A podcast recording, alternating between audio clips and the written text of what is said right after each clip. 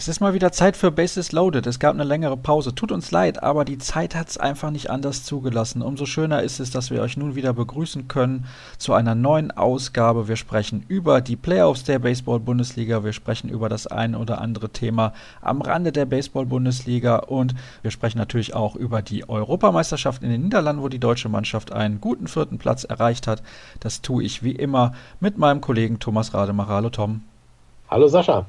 Und es gibt natürlich auch einen Gast im Interview der Woche. Begrüßen wir gleich Jonathan Eisenhut von den Legionären aus Regensburg, der auch in den Niederlanden mit dabei gewesen ist. Wir wollen uns aber zunächst auf das Turnier an sich fokussieren und die deutsche Mannschaft, ich habe eben schon darüber gesprochen, ist Vierter geworden. Das ist ein gutes Ergebnis, leider knapp an der Bronzemedaille vorbei, aber ich finde, am Ende kann man dann doch relativ zufrieden sein ja, wie man halt über den vierten Platz zufrieden sein kann. Letztendlich ist das halt die, die, die Blechplatzierung. Da gibt es keine Medaille mehr für. Insofern würde ich jetzt schon eher sagen, muss man eher unzufrieden sein, weil man halt das, das erklärte Medaillenziel nicht erreicht hat. Aber man kann jetzt nicht sagen, dass die Mannschaft sich nicht gut präsentiert hätte. Es fehlte ja nicht viel zur Bronzemedaille. Also der dritte Platz wäre drin gewesen, wenn im letzten Spiel dann Spanien besiegt worden wäre. Das Spiel stand ganz, ganz lange 0-0 und im achten Inning, ja, da kam dann halt leider der Max Schmitz auf den Mount. Also nicht leider, das war ja okay, die Entscheidung, Max Schmitz auf den Mount zu bringen. Aber er hat eben leider dann einen Home Run kassiert für drei Punkte, die äh, die deutsche Mannschaft im neunten Inning nicht mehr aufholen konnte.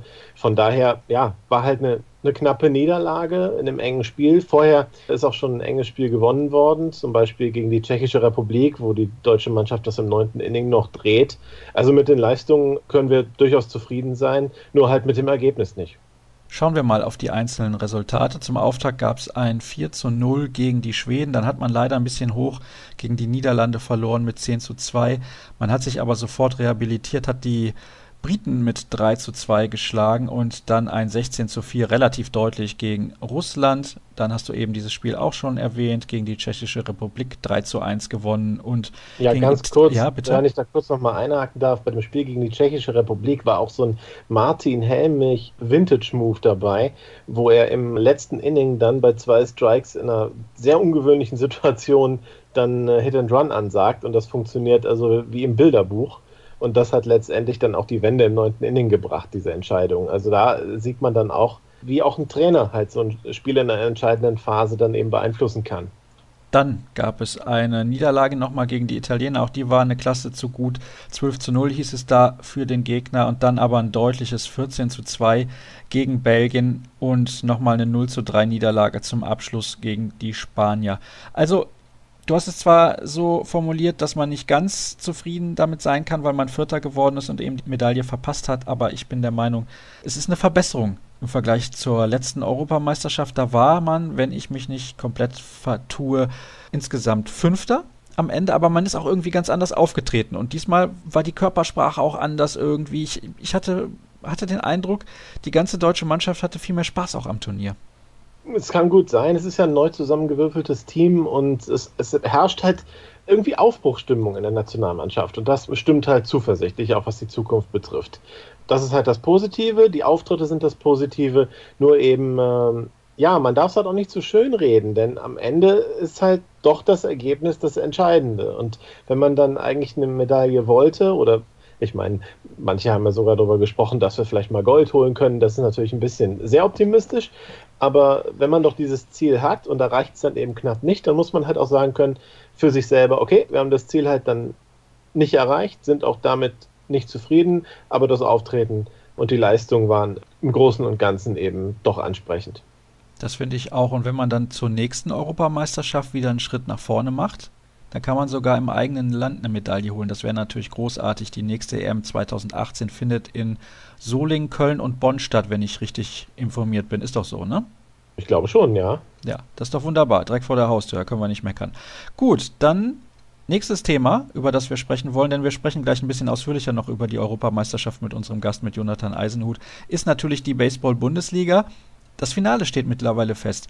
Mainz gegen Regensburg. Finde ich ein klein wenig zumindest überraschend. Du auch? Ja, gut, mit den Mainzern habe ich ja gerechnet, ähm, aber ich habe eben doch gedacht, dass die Bonner dieses Jahr den Sprung dann mal schaffen, ne? dass sie mal ins Finale kommen und vielleicht dann sogar halt dann eine große Rolle spielen und den Titel holen können. Aber ich wurde eines Besseren belehrt und die Regensburg-Legionäre haben einfach nochmal richtig aufgedreht. Also auch, äh, wenn man sich die reguläre Saison angesehen hat, wo ja dann auch Phasen dabei waren, wo es überhaupt nicht lief. Also auch nach dem Trainerwechsel noch, wo Kai Gronauer schon Trainer war am Anfang, äh, hat es auch nicht so gut funktioniert direkt zu Beginn.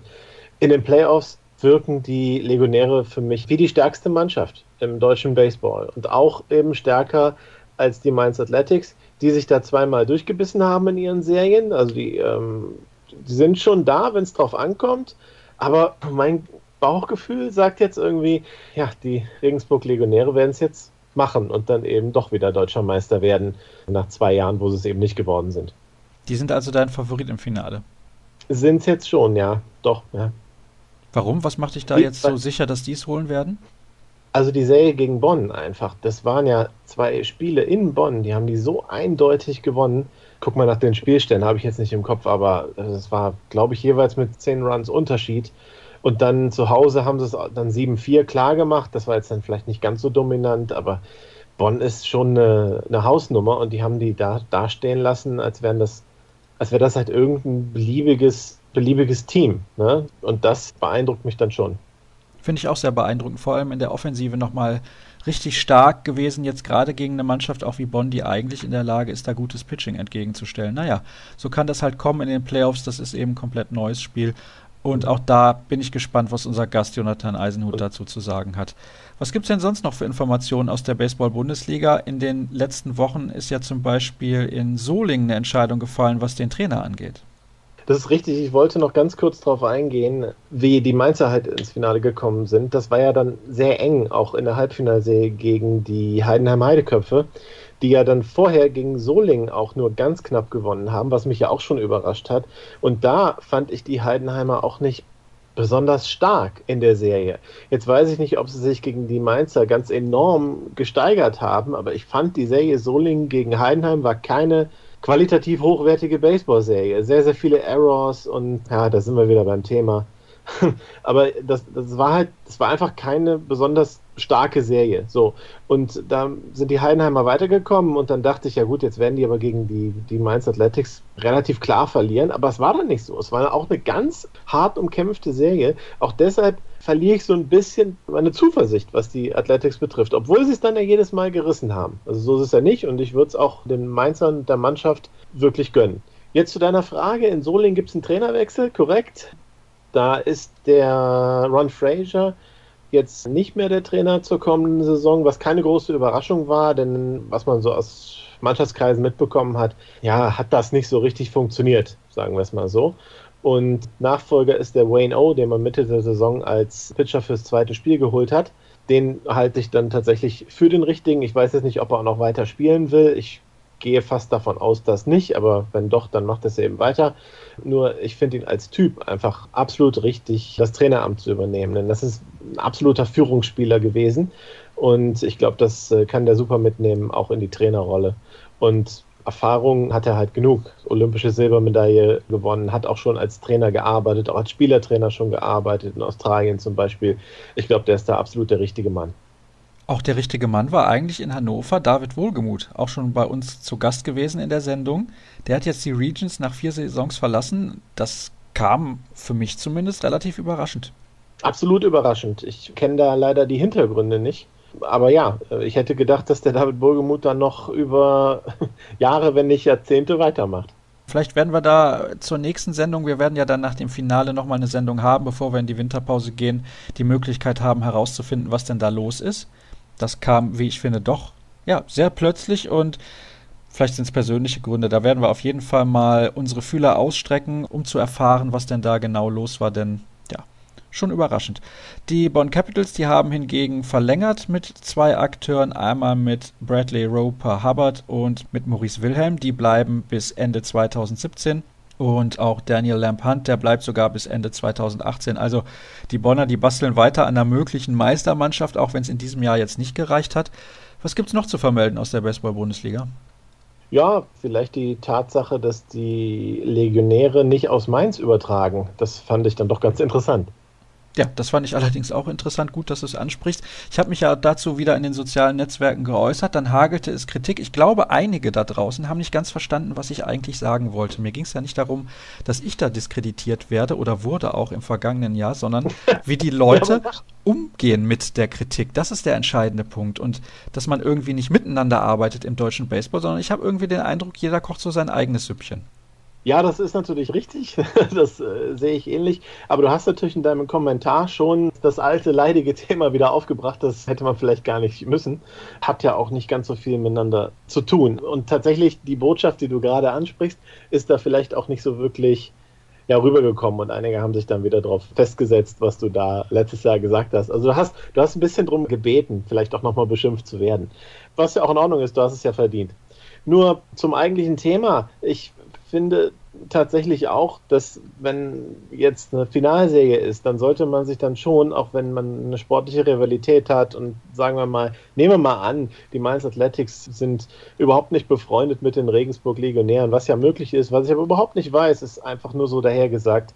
Wenn es denn so wäre, dann sollte man sich zumindest in der Finalserie dann mal zusammenraufen und auch gucken, dass man ja da dem deutschen Baseball einen Gefallen tut. Und dem deutschen Baseball wird sicherlich einen Gefallen getan, wenn man die Legionäre aus Mainz übertragen lässt nichts gegen eigene Streaming-Versuche und ich habe das jetzt nicht gesehen bisher, was Mainz da macht. Aber ich habe gehört, da steht eine Kamera und da ist nicht mal als Kommentar. Also von daher, das kann man ja nicht damit vergleichen, wie die Legionäre so ein Spiel aufziehen. Das kann man nicht mal damit vergleichen, wie jetzt die Alligators seit dieser Saison die Spiele aufziehen. Das ist ja auch sehr ordentlich gemacht mit Einblendungen und, und Live-Kommentar und so weiter und so weiter. Aber was die Alligators machen, kommt ja noch bei weitem nicht an das ran, was Legionäre TV macht. Jetzt über, ich weiß es nicht, fünf, sechs Jahre läuft das ja schon. Und das hat einfach eine super hohe Qualität. Und das würde ich mir natürlich wünschen, im Finale zu haben. Und es ist ja auch seitens des DBV so vorgesehen, dass Legionäre TV die Finalserien überträgt. Und dann kommen die Mainz Athletics daher, weil die E-Mails sind ja veröffentlicht worden, kommen die Mainz Athletics daher und bügeln das so ab. Also natürlich sagen sie, ja, hier, ihr könnt kommen, aber dann ist da eine Latte von Forderungen, die die Legionäre oder Legionäre TV dann da erfüllen soll, die man einfach nicht ernsthaft fordern kann und vor allem ja auch deutlich machen, dass sie da absolut unerwünscht sind. Und das stimmt mich nachdenklich, tatsächlich. Und traurig, ja ich finde es halt eben auch schade für den deutschen Baseballsport. Also wenn man eine Gelegenheit hat, irgendwie die Leute davon zu begeistern, wie toll dieser Sport ist, dann sollte man das doch mit den bestmöglichen Mitteln tun. Man stelle sich jetzt einfach mal vor, man hat da zwei Laptops vor sich stehen. Auf dem linken kommt der Stream, den die Mainzer produzieren, auf dem rechten kommt Legionäre TV. Bei welchem würden sich die Leute vielleicht dann hinterher eher dafür entscheiden, mal ins Stadion zu gehen, also in den Ballpark?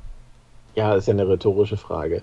Aber ich könnte mich halt wirklich darüber aufregen, was hier für Forderungen gestellt werden nach Einnahmebeteiligungen aus Werbung, die die da schalten, ne? die Legionäre. Was ist denn mit den ganzen Sponsoren eigentlich, die die Mainzer am Feld haben, die ja dann auch eingeblendet werden oder auf dem Trikot haben? Die sind alle eingeblendet und werden deutschlandweit quasi vermarktet über diesen hochkarätigen Stream. Was ist denn damit? Will Legionäre TV da nicht vielleicht auch eine Einnahmebeteiligung haben von diesen Sponsorengeldern? Würde ich dann auch ja nur für fair erachten. Also das um das mal umgedreht aufzuziehen, das Ganze. Dieses Ganze ist sowas von einseitig dargelegt, als würden die Mainzer Legionäre TV da einen riesen Gefallen tun, dass sie vorbeikommen dürfen und noch 275 Euro zahlen dafür, dass sie irgendwelche Bänke irgendwo hinstellen. Meine Güte, ich musste echt kotzen, als ich das gelesen habe, wirklich. Was ich auch sehr interessant finde, ist, dass es ja im Interesse des DBV ist, dass das übertragen wird. Und ich meine doch, vor einigen Wochen gelesen zu haben, dass man sich geeinigt hat, dass Legionäre TV das überträgt, zusammen mit dem DBV. Da kann der DBV doch mal ein Machtwort sprechen. Also das ist schon sehr, sehr, sehr, sehr bizarr. Die deutsche Gesetzgebung gilt ja weiterhin. Und wenn da Dinge nicht konkret festgelegt werden, zum Beispiel was mit der Werbung ist und so weiter, dann können die ja rechtlich, kann Mainz ja diese ganzen Dinge wahrscheinlich fordern. Ne?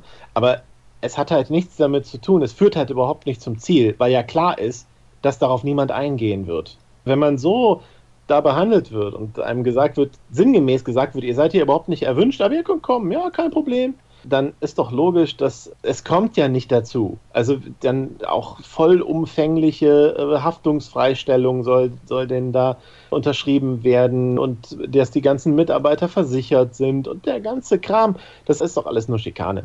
Also was ich dabei auch noch hinzufügen muss, ist, und ich habe ja auch schon einige Sachen ehrenamtlich gemacht in der Vergangenheit, bin da auch viel für rumgereist, zum Beispiel im Handball. Wir sind auch mal zum Auswärtsspiel im Finale 2014 gefahren von den Alligators, um uns da die Partie in Heidenheim anzusehen. Sowas macht man ehrenamtlich mit sehr viel Leidenschaft und Herzblut. Und das ärgert mich eigentlich am meisten, dass von diesen Leuten dann noch verlangt wird, dafür Geld zu bezahlen. Die zahlen mit ihrer Freizeit und vielleicht auch mit ihrem Privatleben sowieso drauf und werden dann so vor den Kopf gestoßen. Finde ich finde ich schon dreist irgendwie. Selbst wenn die für ihre Tätigkeit da was kriegen, das wäre ja nur gerechtfertigt. Die schlagen sich da ein ganzes Wochenende um die Ohren. Da kann man auch eine Aufwandsentschädigung für bezahlen, aber reich wird davon ja niemand. Davon sind wir weit entfernt, da reich zu werden. Im Gegenteil. Gut, also das finde ich einfach absolut nicht in Ordnung und ja, damit muss halt dann der Mainzer Vorstand leben, dass ich so darüber denke, aber das können sie ja. Wer interessiert das, was ich hier vor mir gebe, ganz ehrlich. Ich bin mal gespannt. Vielleicht schlägt das wieder hohe Wellen. Das kennen wir ja nee. hier bei Basis Loaded. Das Thema ist durch. Ja, meinst du? ja, das ist durch, klar. Ist ja schon ausführlich diskutiert in, in den sozialen Medien. Naja, okay. Vielleicht hätte man sich vorher einfach mal an einen Tisch setzen sollen, anstatt das Ganze über E-Mails zu klären und dann wäre man da auch vielleicht zu einer Einigung gekommen. Aber gut, es ist wie es ist. Es ist schade für den deutschen Baseballsport. Ich werde jetzt am ersten Wochenende keine Spiele gucken können, denn der Stream der Mainzer ist nicht ausreichend, um da dran irgendwie Spaß zu finden und freue mich dann auf Spiel 3 und 4, was dann aus Regensburg wieder live und in guter Qualität übertragen wird. Das war's für den ersten Take. Cut an dieser Stelle. Wir machen eine kurze Pause und holen unseren Gast Jonathan Eisenhut dazu. Wir sind zurück in Episode 59 von Basis Loaded. Eben haben wir ja schon ein bisschen über die Playoffs gesprochen und wir haben ja auch gesagt, wir haben jetzt einen Gast in der Leitung, der mit seiner Mannschaft ins Finale eingezogen ist mit den Regensburg Legionären. Wir begrüßen recht herzlich Jonathan Eisenhut. Hallo Jonathan. Hallo zusammen. Ja, du bist tatsächlich rotzfrech von Solingen nach Regensburg gegangen auf das Sportinternat, als du noch relativ jung gewesen bist. Wie kam es eigentlich dazu? Vielleicht kannst du das kurz mal anreißen, bevor wir dann gleich über die Europameisterschaft sprechen. Ja, ich bin mit 15 äh, nach Regensburg aufs Internat gewechselt. Ich habe Deutsche Meisterschaft Jugend gespielt in Haar und Baltham und da hat mich der Chris Dresel gesehen, der damals Co-Trainer von der bayerischen äh, Mannschaft war und hatte das dem Martin Brunner gesagt und dann ähm, habe ich eine E-Mail bekommen, mit der ich eingeladen wurde, mir das alles mal anzugucken und auch praktisch vorzuspielen das Wochenende hat mir gut gefallen. Der Martin Brunner hat gesagt, dass er mich gerne da haben würde und dann ging es eigentlich alles recht fix. Mit der Schule wurde alles geregelt und dann bin ich noch im Winter 2007 nach Regensburg gezogen. Das wurde ja dann eine große Erfolgsstory, da sprechen wir gleich noch drüber. Ich habe es aber gerade schon gesagt, wir wollen natürlich erstmal über die Aktualität sprechen, natürlich über die Europameisterschaft in den Niederlanden. Erstmal Glückwunsch zum vierten Platz. Ich denke, das kann man durchaus als Erfolg bewerten, wenn man auch sieht, wer vor euch gelandet ist. Bist du zufrieden mit eurem Abschneiden? Ja, danke erstmal. Ich denke schon, dass wir zufrieden sein können. Wir hatten uns zwar erhofft, eine Medaille zu kriegen. Im Endeffekt aber denke ich, dass der vierte Platz trotzdem äh, eine ganz gute Platzierung ist für den deutschen Baseball. Was hat Martin Helmich denn gesagt? Wir kennen ihn ja ein bisschen und ich kann mir vorstellen, er hat sich geärgert, weil der vierte Platz seinen Ansprüchen vielleicht nicht gerecht wird. Er hat gesagt, dass er stolz auf uns war, dass wir eine gute Leistung abgerufen haben. Wir hatten zwei Spiele dabei, die, die nicht so toll gelaufen sind. Das Spanien-Spiel hätte so oder so ausgehen können. Da hatten wir auch zwei, drei Chancen, Punkte zu machen. Wenn der eine Ball durchgeht durchs Middle Infield und der Second Baseman kein Diving Play macht, dann sind wir 1-0 vorne und dann kann das Spiel nochmal ganz anders ausgehen. Also bis auf die zwei Spiele haben wir eigentlich eine echt gute EM gespielt gegen Tschechien. Das Spiel war stark, dass wir nochmal zurückgekommen sind. Und insgesamt denke ich, dass wir zufrieden sein können. Der Martin Helmig war auch zufrieden damit. Klar hätten wir uns alle gerne eine Medaille am Ende vom Turnier abgeholt. Aber ich denke trotzdem, dass das eine gute Vorstellung für den deutschen Baseball war. Und wie bist du mit dir persönlich zufrieden? Also du hattest ja einen guten Auftritt und einen, sagen wir, weniger guten. Ja, so lala, sage ich jetzt mal. Also gegen Holland, denke ich, war es echt gut. Hatte ja in der Vorbereitung auch schon ein, gutes Ergebnis gegen die erzielt und da war ich echt zufrieden. Gegen Italien war ich dann mit mir selber auch nicht so zufrieden. Da habe ich zu wenig Strikes geworfen. Am Ende hatte ich dann auch ein bisschen Pech, aber trotzdem war ich mit mir selber in dem Spiel nicht zufrieden. Aber dafür, dass es meine erste EM war, denke ich, dass ich mich gegen Holland ganz gut gezeigt habe und dass ich da dann weiter anknüpfen kann. Im letzten entscheidenden Spiel, wenn ihr das gewonnen hättet, wärt ihr ja, glaube ich, mindestens Dritter gewesen. Gegen Spanien hast du dich schon warm gemacht, aber der Trainer hat dann eben Max Schmitz gebracht. Die Folge war dann ein Home Run, der den Spaniern den Sieg brachte. Hast du dich dann geärgert darüber, dass du äh, selbst nicht die Chance bekommen hast? Oder hattest du eher ja sowas wie Mitleid, dass Max Wurf dann aus dem Stadion geschlagen wurde? Na, weder noch. Ich meine, der, der, Max Schmitz war das ganze Turnier wirklich richtig gut. Der war unser, unser Closer, der zweimal reingekommen ist und da wirklich die Tür zugemacht hat. Deswegen war das der logische, logische Schritt, dann da mit Max Schmitz zu gehen. Und die Spanier, die haben alle zum Teil wirklich Major League Erfahrung und das sind einfach gute Hitter. Ich meine, die sind jetzt nicht umsonst ins Finale eingezogen. Und was heißt Mitleid? Sowas passiert im Baseball. Und ich denke, da kann man jetzt nicht wirklich sich darüber streiten, ob der Martin Helmig die falschen reingebracht hat oder nicht. Ich habe es auf jeden Fall richtig verstanden, dass da der Max Schmitz reingekommen ist, weil der ein gutes Turnier gespielt hat. Und was dann auf dem Mount passiert ist, das kann man ja dann nicht mehr ändern oder kann man auch vorher nicht voraussehen. Deswegen war ich da weder sauer noch irgendwie ähm, beleidigt, dass, dass ich da nicht reingekommen bin. Also da war alles gut. Hast du eigentlich im Vorfeld damit gerechnet, also im Vorfeld zur EM, dass du nominiert wirst? Also der Anruf für, fürs, fürs All-Star-Game war relativ unerwartet und da war ich ziemlich happy, dass ich da dahin durfte. Dann dachte ich, dass ich da vielleicht ein Inning kriege und dann mal schauen, vielleicht schaut er in den Playoffs nochmal zu und dann habe ich vielleicht noch eine Chance, aber dass ich dann im All-Star-Game drei Innings Shoutout werfe, hätte ich mir selber nicht erträumen lassen, muss ich ehrlich sagen. Und dann wusste ich nicht genau, ob das gereicht hat oder nicht. Deswegen war die Nominierung für mich dann wirklich zur EM und auch zur Vorbereitung mitzufahren, war dann schon ein Riesenerfolg und war wenn ich mir den Anfang vom Jahr anschaue, eher unerwartet. War denn mit dem Erreichen der Vorbereitung, also dem Vorbereitungsturnier, klar, dass du auch im endgültigen M-Kader sein wirst? Nee, eigentlich nicht. Also ich kenne Martin Helmig und er nimmt nach dem Turnier, nach dem Vorbereitungsturnier, nimmt er die besten Spieler mit, die er hat. Und auch wenn ich dann eine gute Saison gespielt habe, da in Frankreich hatte ich ein unglückliches Outing, dann ein nicht so gutes gegen Holland. Ich denke, dass das letzte Outing, der Start gegen Holland, dass das mein EM-Ticket war, weil ich da wirklich fünf Innings lang gut geworfen habe. Und nach dem Spiel habe ich mir eigentlich schon große Hoffnung gemacht, dass ich dabei bin. Wäre die nächste Frage gewesen nach diesem Spiel. Fünf, ich glaube, es waren sogar Shutout-Innings, ne, die du da geschmissen hast. Ich habe vier No-Hit-Innings geworfen und dann im fünften einen Home Run kassiert und bin mit Spielstand 2 zu 1 für uns nach dem fünften Inning vom Mount runter. Ja, also da hast du dann schon geahnt, dass es dann reichen würde, das Team dann wirklich zu schaffen. Ja, also da habe ich es auf jeden Fall gehofft. Da war ich auch positiver gestimmt als nach den beiden ersten Outings in Frankreich. Das Team ist ja zu großen Teilen komplett neu zusammengestellt. Einige Veteranen, aber auch wirklich einige Neulinge. Hat das gut funktioniert oder kam es da zu einer Grüppchenbildung? Also das hat wirklich super funktioniert. Wir waren wirklich ein Team. Alle, die neu dabei waren, wurden super aufgenommen, wurden vor den, vor den Veterans gut rangeführt haben dann aber auch alles gegeben, auch wenn dann einige vielleicht nicht gespielt haben. Ich habe ja auch nur zweimal, zwei Innings insgesamt geworfen. Aber es war eine Riesenerfahrung. Das Team war wirklich top. Wir haben uns echt gut verstanden. Wir sind oft zusammen als Team spazieren gegangen, über den Strand gegangen, haben über das Spiel geredet, was ansteht. Und da war echt eine super Stimmung. Also das muss ich echt sagen, das war wirklich toll. Ihr habt ja dann noch alle Gegner geschlagen, gegen die ihr leicht favorisiert wart oder auf Augenhöhe. Gegen Holland, Italien und Spanien hat es dann eben noch nicht gereicht. Wo ist denn da noch der große Unterschied? Ich denke, der Unterschied gerade Italien und Holland, da muss man ein Spanisch-Spiel rausnehmen. Da war ein bisschen nervös am Anfang. Oder wir haben dann immer ein Inning gehabt, wo es dann nicht so gelaufen ist, wo dann die Punkte reingekommen sind und was uns das Genick gebrochen hat. Wenn wir das abstellen, diese Nervosität am Anfang vom Spiel und sagen können, wir können die schlagen, wir sind definitiv gut genug, dass wir die ärgern können und die Sachen, die wir kontrollieren können, machen, also unsere Plays machen, gute Pitches machen und den Ball hart schlagen, dann kann da immer was anderes bei rauskommen. Ich denke, das ist einfach nur eine Kopfsache, wo wir einfach noch ein bisschen besser werden müssen und dann äh, können wir die auch schlagen. Was glaubst du, wie lange braucht dieser Prozess noch, bis ihr dann auf Augenhöhe mit solchen Mannschaften seid oder wird das vielleicht erst in zehn Jahren möglich sein? Ich denke nicht, dass wir weit davon entfernt sind. Also wir haben bei der EM eigentlich gezeigt, gerade mit dem Spiel gegen Spanien auch, dass wir bis ins achte Inning stand 0-0 gegen ein Team, was von meiner Liga gespickt ist. Da haben wir echt nochmal ein gutes Spiel abgeliefert. Und ich sehe keinen Grund, warum wir das nicht bei der nächsten EM schon gegen Holland oder gegen Italien auch so machen können. Du hast eben angesprochen, ihr seid da häufiger mal am Strand gewesen, ein bisschen spazieren gegangen. Gibt schlechtere Orte für eine Europameisterschaft als diesen Ort, ne?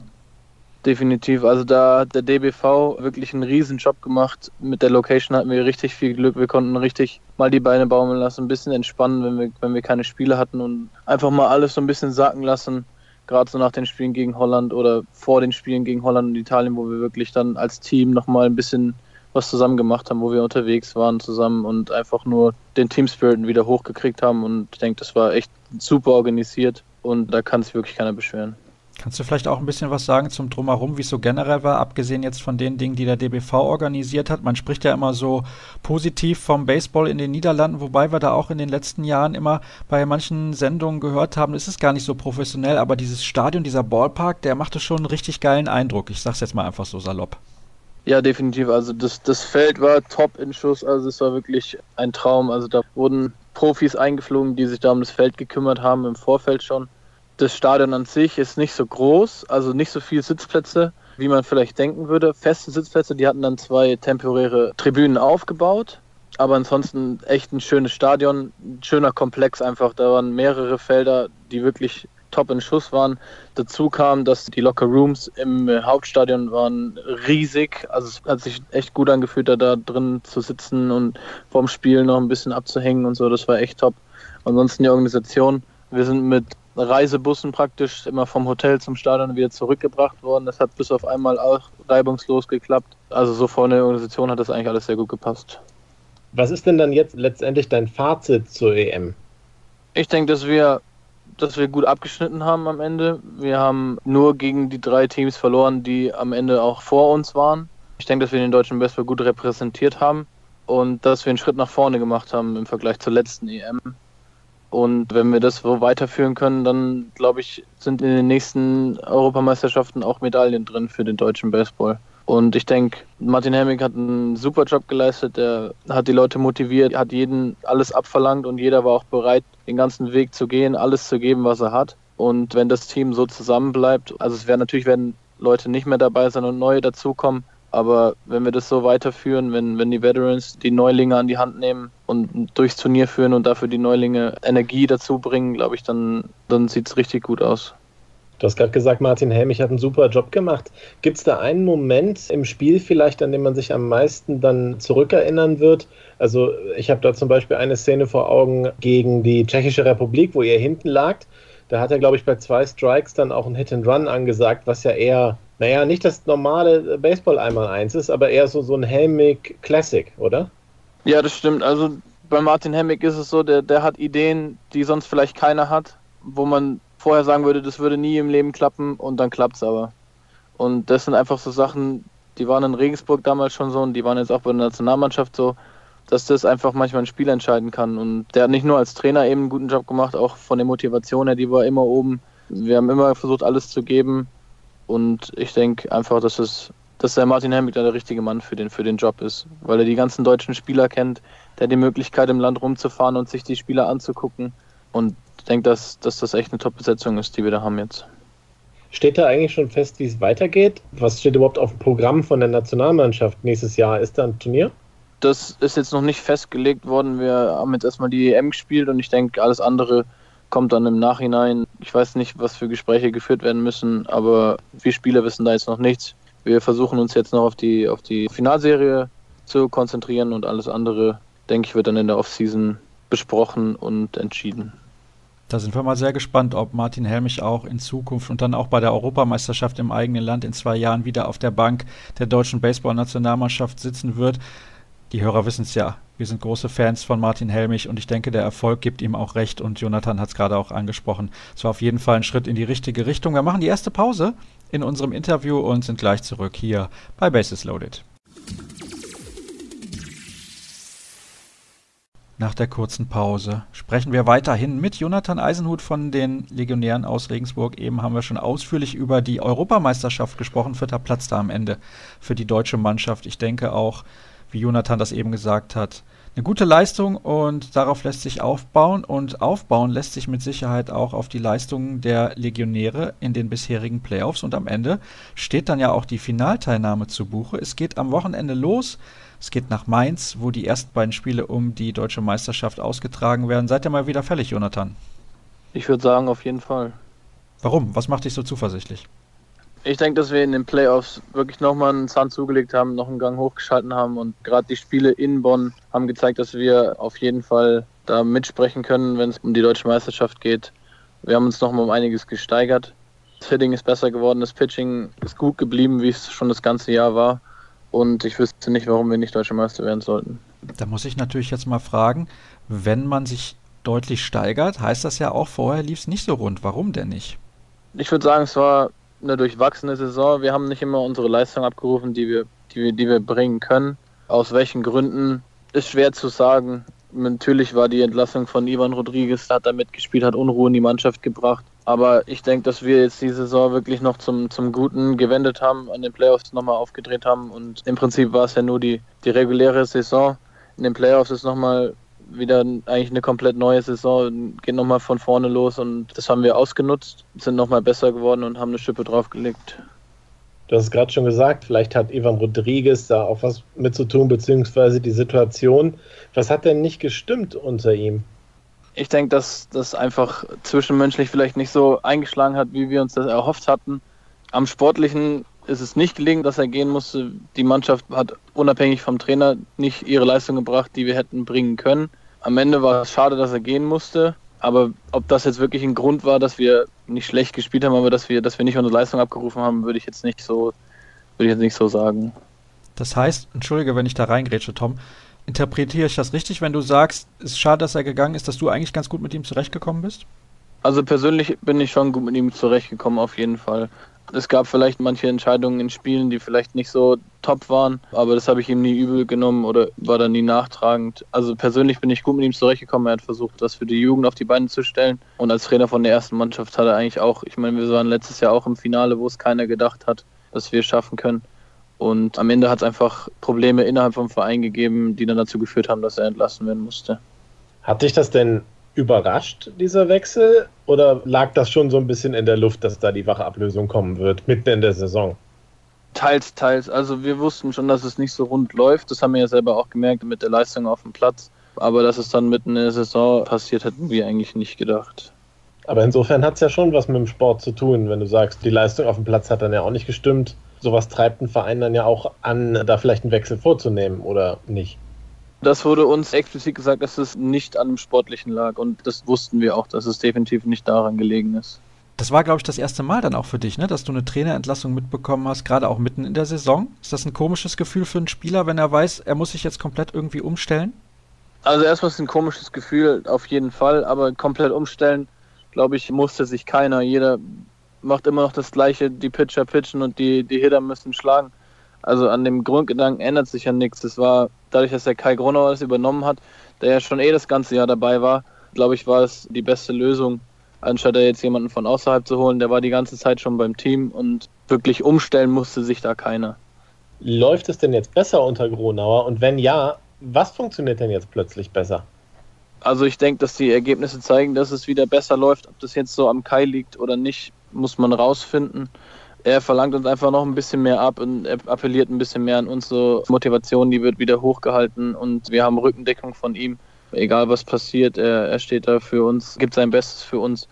Hat man ja jetzt auch in Bonn gesehen, nachdem unser Spieler rausgeschmissen wurde, dass er sich für ihn eingesetzt hat und gesagt hat, von jedem Spieler steht er hinter ihm und versucht für ihn zu kämpfen. Und das, glaube ich, hat uns nochmal einen richtigen Aufschwung gegeben. Ja, das waren tatsächlich auch schöne Szenen, wie er da die Schläger dann auf den Platz wirft.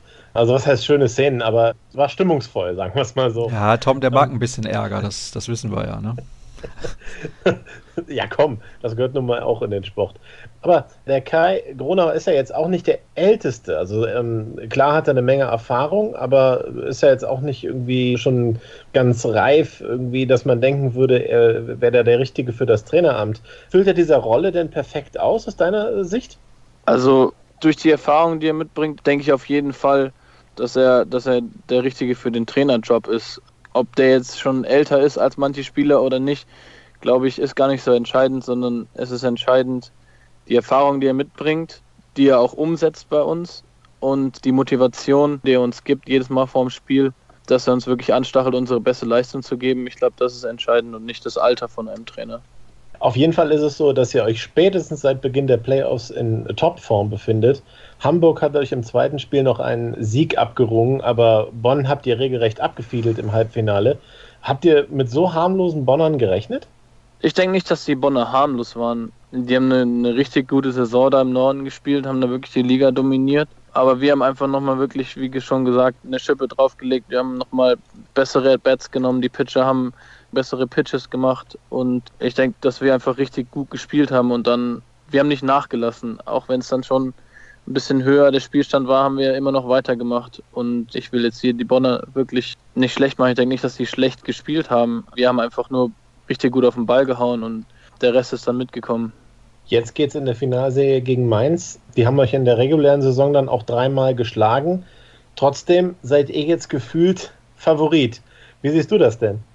Ich würde nicht sagen, dass es einen richtigen Favoriten gibt. Wie du schon gesagt hast, die Mainzer haben eine richtig gute Saison gespielt in der, in der, in der regulären Saison. Die haben uns dreimal geschlagen, das dürfen wir nicht vergessen. Aber wie du eben auch schon gesagt hast, wir sind, haben gerade einen Lauf, wir sind in guter Form. Und ich denke, das wird eine Serie auf Augenhöhe sein. Also ich würde jetzt nicht sagen, dass es da einen großen Favoriten gibt. Wenn du jetzt sagen würdest, Vorteile Mainz, Vorteile Regensburg, ist ein Mainzer Vorteil die Breite des Pitchings oder seht ihr euch da auf Augenhöhe? Also vielleicht wächst du es mal so ein bisschen ab, Pitching und Hitting. Wer liegt da vorne? Es ist schwer, das abzuwägen, wer da jetzt wirklich besser ist. Die Mainzer haben eine gute Line-Up. Also schlagt man zwei bis sechs sind wirklich brandgefährlich. Da muss man als Pitcher wirklich aufpassen. Es ist schwer, um einen Hitter rumzuwerfen, weil die eben wirklich von zwei bis sechs da Leute da stehen haben, die jedes Mal einen Base hauen können, jedes Mal auch einen Ball raushauen können. Auf der anderen Seite sind unsere Schläger richtig aufgewacht jetzt in der letzten Zeit und ich sehe da keinen, der wirklich vorn ist. Ich denke, dass wir durch die ganze Lineup vielleicht ein bisschen besser sind, aber das sehen ihre ihr Hard of the Lineup ein bisschen besser ist als unsere. Hat dich denn deren Stärke über die gesamte Saison ein bisschen überrascht? Also wir hätten jetzt vor der Saison nicht gesagt, dass die unbedingt Erster werden, gleich vor Heidenheim und Regensburg landen. Das hätte ich ehrlich gesagt auch nicht gedacht, aber nachdem der Peter Johannessen und der, der Max Bold wirklich eine richtig gute Saison hatten und fast nicht zu stoppen waren, dann haben die dazu gutes Pitching noch eingekauft mit dem Eric Messingham, das ist ein richtig guter Importspieler denke ich, dass sie, dass sie im Laufe der Saison wirklich gezeigt haben, warum sie da oben stehen.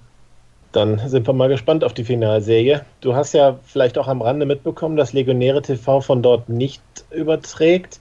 Wie ist deine Haltung zu dieser Sache? Ich habe das gar nicht so richtig mitbekommen. Das war während der EM ist das passiert. Ich weiß auch die Umstände nicht, warum da jetzt was passiert ist.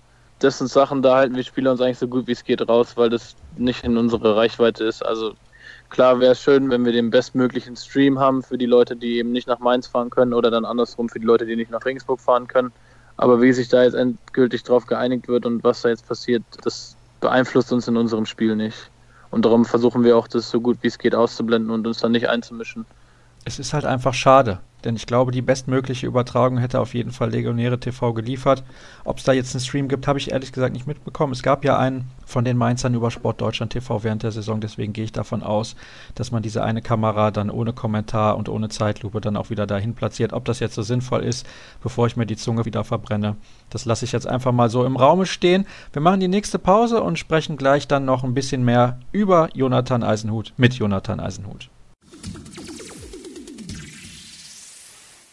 Wir haben den letzten Teil unseres Interviews erreicht in der heutigen Ausgabe von Basis Loaded Episode 59. Eben haben wir mit unserem Gast, mit Jonathan Eisenhut, gesprochen über die Baseball-Europameisterschaft und das am Wochenende beginnende Finale um die deutsche Meisterschaft im Baseball zwischen den Mainz Athletics und den Legionären aus Regensburg. Jetzt wollen wir ein bisschen über Jonathan persönlich sprechen. Ich hatte es eingangs ja schon gefragt, wie es eigentlich damals dazu gekommen ist, dass er von Soling nach Regensburg gegangen ist, denn in Soling hat man ja auch eine ganz gute Baseballmannschaft.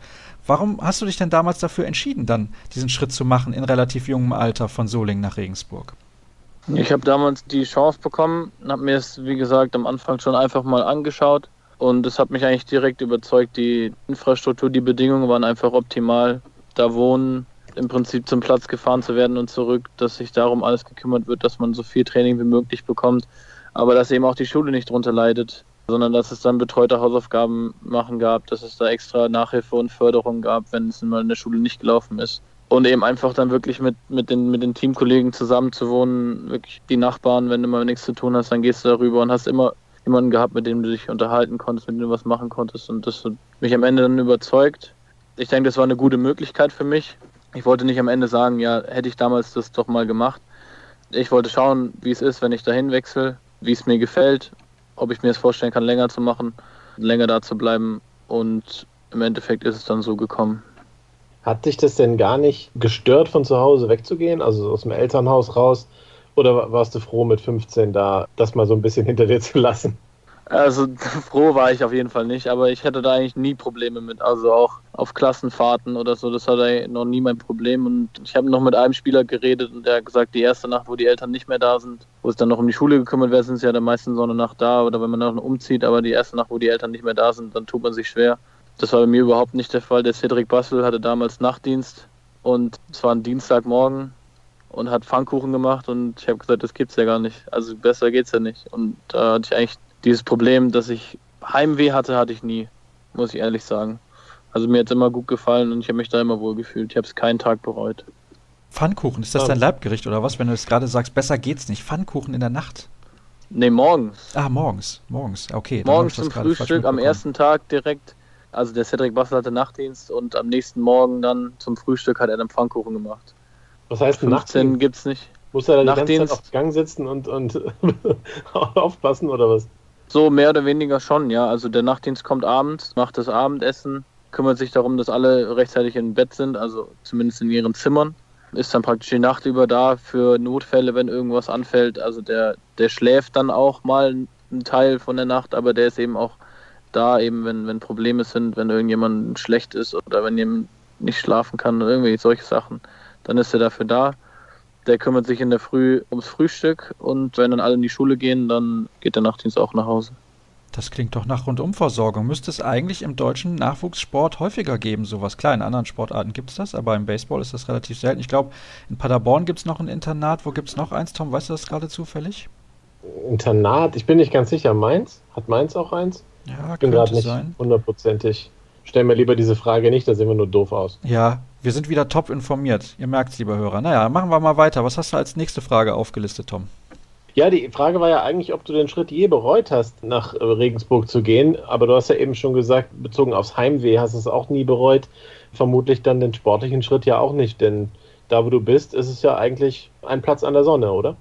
Ja, definitiv. Also sportlich bereut habe ich es nie. Wirklich. Also in der ersten Saison habe ich direkt mein Bundesliga-Debüt gegeben mit 15 damals. Und ich habe immer eine faire Chance von, von Martin Hemming damals bekommen. Wir haben mit der ersten Mannschaft mittrainieren dürfen und ich habe da wirklich das komplette Paket bekommen und sportlich habe ich es auch nicht bereut. War denn dein Ziel, immer in die Bundesliga zu kommen? Als junger Spieler auf jeden Fall. Also mein Ziel war es, für die Nationalmannschaft zu spielen.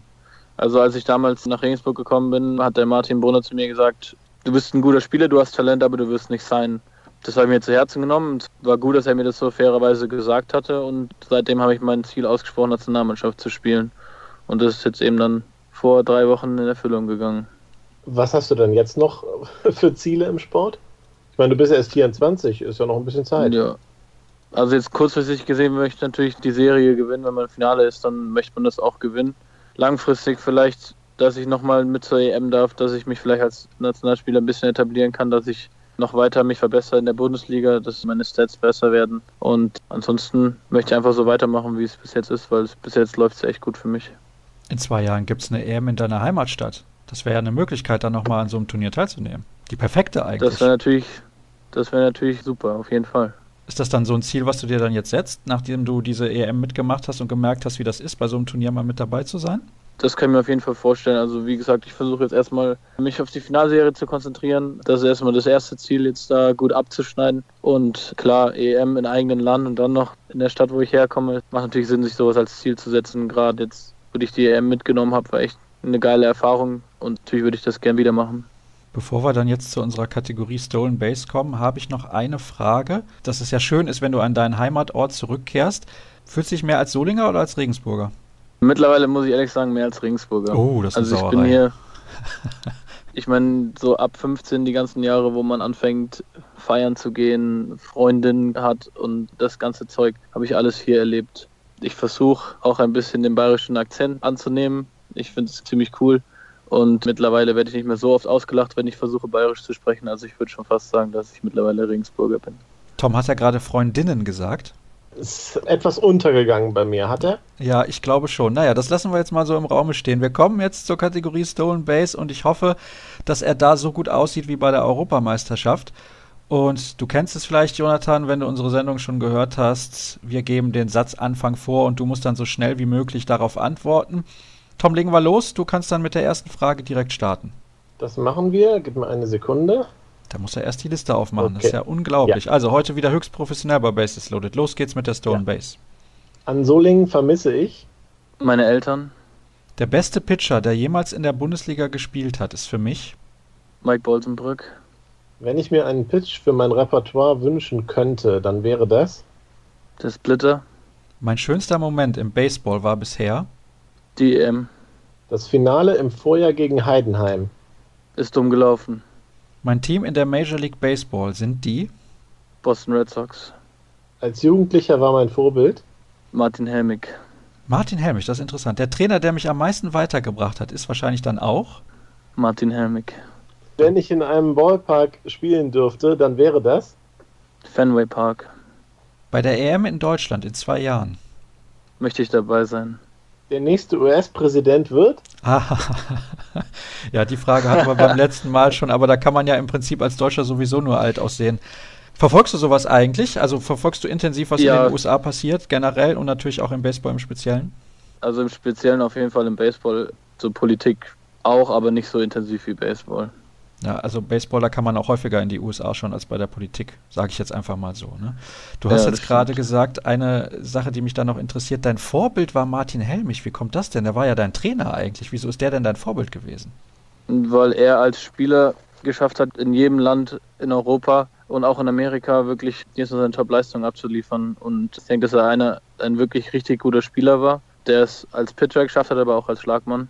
Und ich konnte viel von ihm lernen und habe mir einfach seine, seine Einstellung zum Sport und die, ähm, wie sagt man das denn auf Deutsch, seine Work Ethic, die er an den Tag legt, die habe ich versucht, so gut es geht zu übernehmen.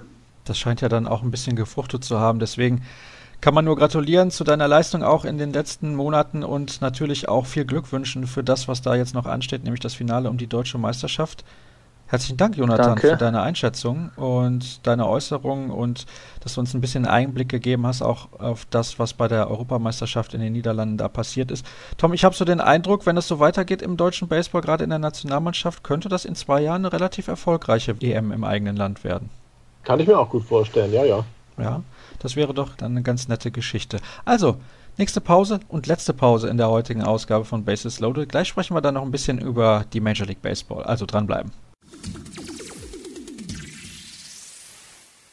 Letzter Take in der heutigen Ausgabe von Bases Loaded, eurem Podcast zur deutschen Baseball-Bundesliga und natürlich auch zu allem, was mit dem deutschen Baseball zu tun hat.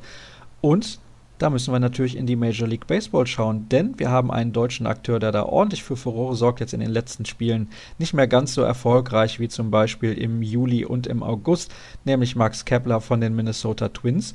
Der hätte es beinahe so Richtung 20 Home Runs geschafft. Am Ende werden es wahrscheinlich so 17, 18 sein. Ist aber eine tolle Premierensaison für ihn in den USA beziehungsweise in der Major League Baseball. Tom, da muss man, ja, da muss man den Hut ziehen, dass er den Sprung, den hat er tatsächlich geschafft. Den Sprung hat er geschafft. Ich, er wird wohl auch für die nächste Saison dort gesetzt sein. Da muss man nur hoffen, dass er vielleicht dann auch mal in einer Mannschaft spielt, die dann, ja, das so ein bisschen weiter nach vorne schaffen kann. Aber das kann ja durchaus auch mit den Twins dann eben gelingen. Aber natürlich, ich meine, er ist quasi der erste Deutsche, der wirklich richtig Major League Baseball spielt. Auch einfach regelmäßig und dann vor allem auch regelmäßig da Leistung zeigt und auch Spiele mitentscheidet durch seine Aktionen. Ne? Es ist ja nicht so, als hatte man jetzt ewig gewartet auf den ersten Home Run. Ne? Der, der Junge hat ja mal auch in vielen Spielen mehrfach Home Runs geschlagen und teilweise einfach überragende Leistungen gezeigt. Zuletzt ist er vielleicht ein bisschen eingeschlafen, aber gut, er ist noch jung und Baseball ist immer streaky. Ne? Und wenn man jung ist, vielleicht sogar noch ein bisschen mehr dann fühlt man sich halt mal dann nicht mehr so gut und dann läuft es halt auch mal ein paar Tage dann eben auch nicht so gut und gut, dann ein paar Tage sind im Baseball ja eben auch ein paar Spiele.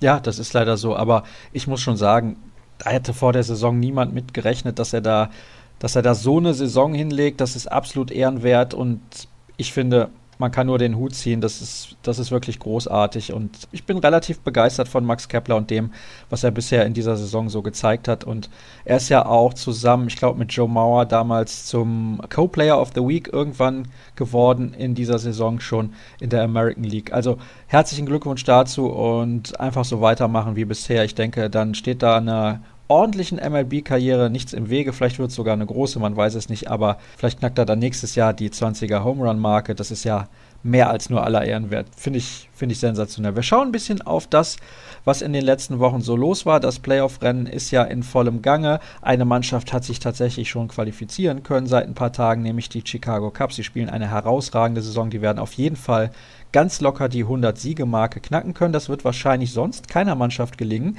Zeigt natürlich auch, wie dominant die Cubs in dieser Saison auftreten. Run Differential von 227.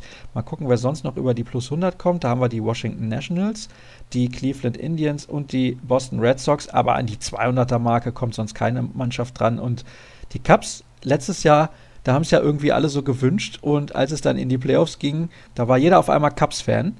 Natürlich auch mit diesem Hintergrund der Trilogie Zurück in die Zukunft, dass das ja für 2015 vorhergesagt war. Aber dieses Jahr könnte es tatsächlich klappen. Sie gehen definitiv als Favorit in die Playoffs. Ja, man muss halt überlegen, dass Zurück in die Zukunft 1989 ist der zweite Teil geschrieben worden, das Drehbuch. Und da kann es halt passieren, dass man sich mal um ein Jahr vertut. Die Hoverboards sind ja auch noch nicht so richtig da.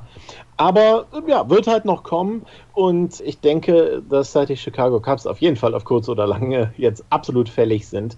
Gucken uns mal die Pitching Stats von denen an. Die Starting Rotation von den Chicago Cubs ist komplett in der Top 15 der National League. Mit einem ERA zwischen 2,06 und 3,56 liegend. Und die beiden besten, also Kyle Hendricks und John Lester, haben jeweils 2,06 und 2,4 im ERA. Und der Top-Starter, eigentliche Top-Starter, der Jake Arrieta, ist bei 2,96. Also drei Leute unter einem Dreier ERA, das, ja, das Pitching ist Wahnsinn. Und ich glaube, deshalb wird es dieses Jahr dann halt wirklich reichen, weil eben Pitching am Ende in den Playoffs, wenn es um einzelne Spiele geht, dann irgendwie schon meistens der entscheidende Faktor ist. Und was man natürlich auch dazu sagen muss, die sind gesund. Wenn man mal guckt auf die Starting Pitcher Hendricks, Lester, Arietta, Lecky und Hamill, die haben alle 29 Spiele gemacht.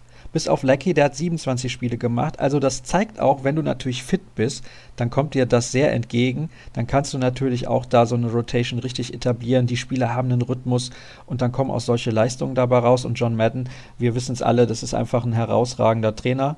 Oder heißt er Joe Madden? Ich verwechsel das immer mit dem Footballtrainer. Jetzt hast du mich durcheinander gebracht. Ich glaube Joe. Ja, ich meine auch. Er heißt Joe Madden. Ja. Googles doch mal gerade für mich, denn ich vertue mich zwischen den beiden immer, auch wenn die nichts miteinander zu tun haben, aber Joe. Alles klar. Also Joe Madden ist auf jeden Fall ein herausragend guter Trainer, hat er damals bei den Tampa Bay Rays ja schon unter Beweis gestellt. Die sind auch einmal in die World Series gekommen und eigentlich steht zumindest einem Einzug in die World Series den Chicago Cubs nicht viel im Wege, außer vielleicht die Washington Nationals. Das ist so die einzige Mannschaft in der National League, der ich zutraue, die Chicago Cubs in der Serie zu schlagen. Wie sieht es bei dir aus?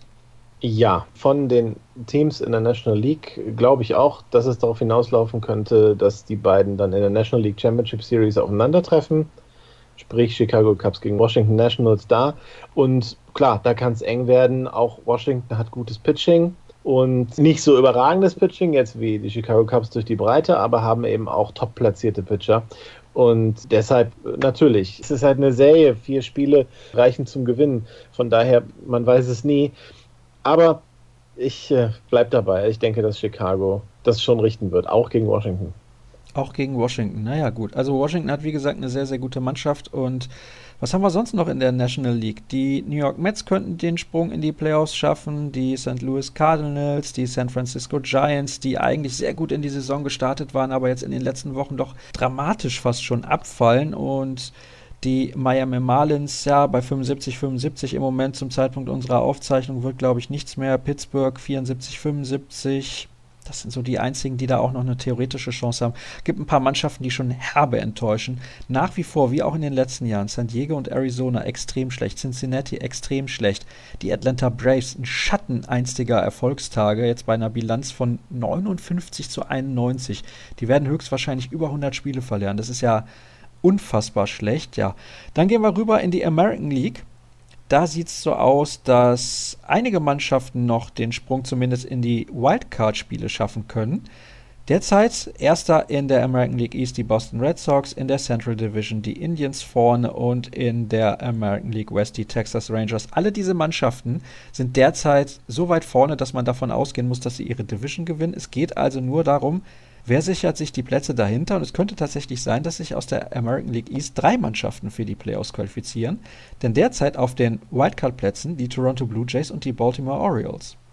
Das stimmt. Und dann sind die New York Yankees ja auch noch dahinter. Man sollte denken, dass ein Rekord von 77, 72 das noch möglich macht, dann auch den Wildcard-Platz zu erreichen. Sieht aber wirklich düster aus, denn es sind ja jetzt dann schon fünf Spiele Rückstand und auch davor steht noch Seattle, Houston und Detroit.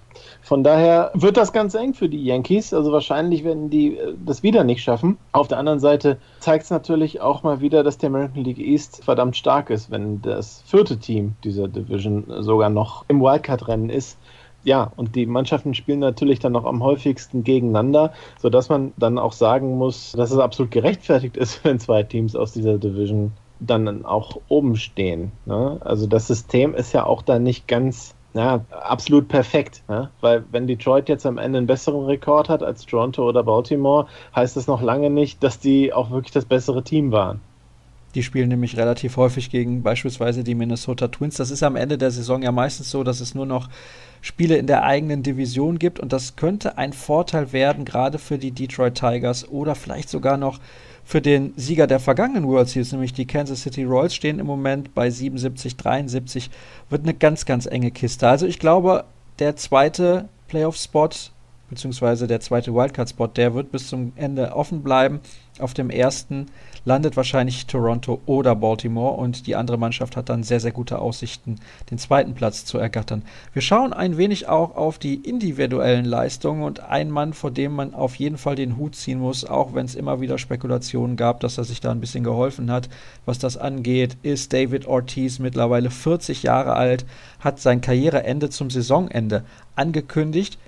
317er Average, 35 Home Runs, 118 RBIs, ist fast die beste Saison seiner Karriere. Das ist beeindruckend in dem Alter. Ja, On-Base plus Slugging führt er auch an mit einem über 1000er. 1034 ist es da. Wahnsinn, was David Ortiz da spielt. Er kennt den Fenway Park natürlich auch bestens und haut da auch immer wieder einen raus. Also das macht dann schon Spaß und ich freue mich dann auch drauf, die Red Sox dann eben in den Playoffs zu sehen und dann auch noch ein bisschen mir das anzugucken, wie Big Puppy da auf die Murmel haut. Dabei fällt mir übrigens ein, was ist eigentlich mit Bryce Harper los? Der hat in den äh, letzten sieben Spielen ein Average von äh, 0,56, also von 5% sozusagen und dann auf die letzten 15 ein Average von 14,9%. Was hat der denn? Ja, das ist eine gute Frage. Kann ich dir ehrlich gesagt nicht sagen. Ich habe es zuletzt jetzt nicht so verfolgt. Ich weiß nur, dass der, der neue junge Star der National League ja Chris Bryant ist von den Chicago Cubs. Der wird vielleicht die 40 Home Runs und die 100 RBIs knacken. Knabbert auch am 300er Average. Also Bryce Harper, ja, 24 Home Runs, das ist eigentlich ganz ordentlich, aber der Average 2,42, hm, das ist nicht so sonderlich stark. Wer weiß, ob es zu den Playoffs dann wieder besser läuft. Ich wollte aber da noch was fragen, was David Ortiz angeht. Meinst du, er kann MVP werden in der American League? Traue ich ihm eigentlich zu bei den Leistungen und wenn die Red Sox ihre Division gewinnen, dann sowieso. Ja, ist halt ein DH. Also von daher aus meiner Sicht schwer, einen MVP zu gewinnen. Kann aber natürlich passieren, auch gerade vor dem Hintergrund, dass es seine letzte Saison ist und er nochmal, ja, sich nochmal gesteigert hat. Ne? Dann sind natürlich Kritiker, beziehungsweise die Journalisten, die das ja auch mitwählen, da auch gewillter, dann äh, diese Entscheidung zugunsten von Ortiz zu treffen. Also ich kann mir das schon vorstellen, dass das passiert, glaub's aber eigentlich nicht. Einen individuellen Award könnte vielleicht aber ein anderer aus der Mannschaft der Boston Red Sox gewinnen, nämlich Rick Porcello derzeit bei 21 Siegen und 4 Niederlagen und bei einem ERA von 3,08. Ja, da ist es bei den Pitchern dieses Jahr sehr, sehr interessant zu sehen. Das ist alles auf einem sehr, sehr ausgeglichenen Niveau. Keiner sticht da so richtig heraus. Bei der National League sieht es ja ein bisschen anders aus. Die Chicago Cubs Pitcher sind da klar vorn und Kyle Hendricks ja, behaupte ich jetzt mal, mit einem 2,06er ERA hat sehr, sehr gute Chancen da, auf jeden Fall vorne zu landen im Voting, was den Cy Young Award angeht. Damit wollen wir uns aber jetzt nicht weiter beschäftigen, sondern ich möchte gerne nun deinen Tipp haben. Wer trifft in der World Series aufeinander? Ich glaube, dass Chicago auf Boston trifft. Tatsächlich, also so einfach. Einfach die beiden aktuellen Tabellenführer genommen. Naja, Cleveland hat 86, 63 nach meiner aktuellen Liste stehen, also Ach, besser da. Ja, stimmt. Aber und auch Texas übrigens auch. Ich glaube, dass Boston das macht, einfach weil sie in der, in der stärksten Division diesen Rekord haben von 86, 64, was ja kein überragender Rekord ist. Das ist einfach nur solide gut. Aber ich rechne halt mit ihnen. Die spielen die ganze Saison schon sehr, sehr gut und sind noch so ein bisschen beflügelt dann halt von ihrem Kapitän, wenn man ihn so nennen kann, dem äh, David Ortiz. Tabellenführer sind sie natürlich trotzdem, nur halt in ihrer eigenen Division. Allerdings in den letzten Wochen werden sie immer besser, muss man auch dazu sagen, und haben sich ja da auch an die Spitze gespielt, denn ich glaube, einige Wochen lang war Toronto da Spitzenreiter in der American League East. Na gut. Und dann nochmal kurz zurück zur Baseball-Bundesliga.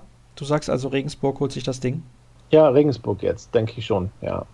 Ich habe mich ja im ersten Take da ein bisschen negativ über die Mainzer geäußert. Das bezog sich aber natürlich nur auf deren Gangart oder deren Umgang mit Legionäre TV. Damit hat die Mannschaft ja nichts zu tun. Deswegen sage ich jetzt nicht, ja, ich bin jetzt plötzlich für Regensburg. Ich bin auch nicht für Regensburg. Sportlich würde ich es den Mainzern absolut gönnen. Also ich finde die Mannschaft hochgradig sympathisch. Jeden Spieler, den wir bisher hier zu Gast hatten, war sehr sympathisch. Von daher gönne ich das denen absolut, dann auch den um, Titel zu spielen. Aber darum geht es gar nicht, wie ich es hier gönne, sondern mein Gefühl ist einfach, dass Regensburg sportlich jetzt einfach am, ja, ein bisschen mehr am Drücker ist und einfach besser in die Playoffs gekommen ist als die Mainzer. Die Mainzer müssen sich da so ein bisschen durchwurschteln. Es läuft nicht alles optimal, wobei ich das Gefühl habe, dass Regensburg da seine Gegner absolut an die Wand fegt.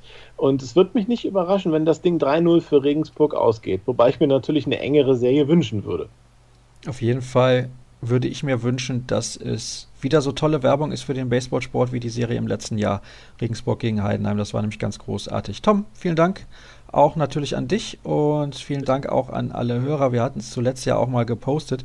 Ihr könnt uns gerne unterstützen unter patreon.com slash sportpodcast.de. Allerdings hat da ein Hörer zuletzt gesagt, ja, dann wissen wir ja gar nicht, was wir bekommen und eigentlich möchten wir ja nur Basis Loaded unterstützen. Das ist gar keine so schlechte Idee. Vielleicht können wir da mal was auf die Beine stellen in Richtung Crowdfunding und dann werdet ihr von uns hören, was das angeht.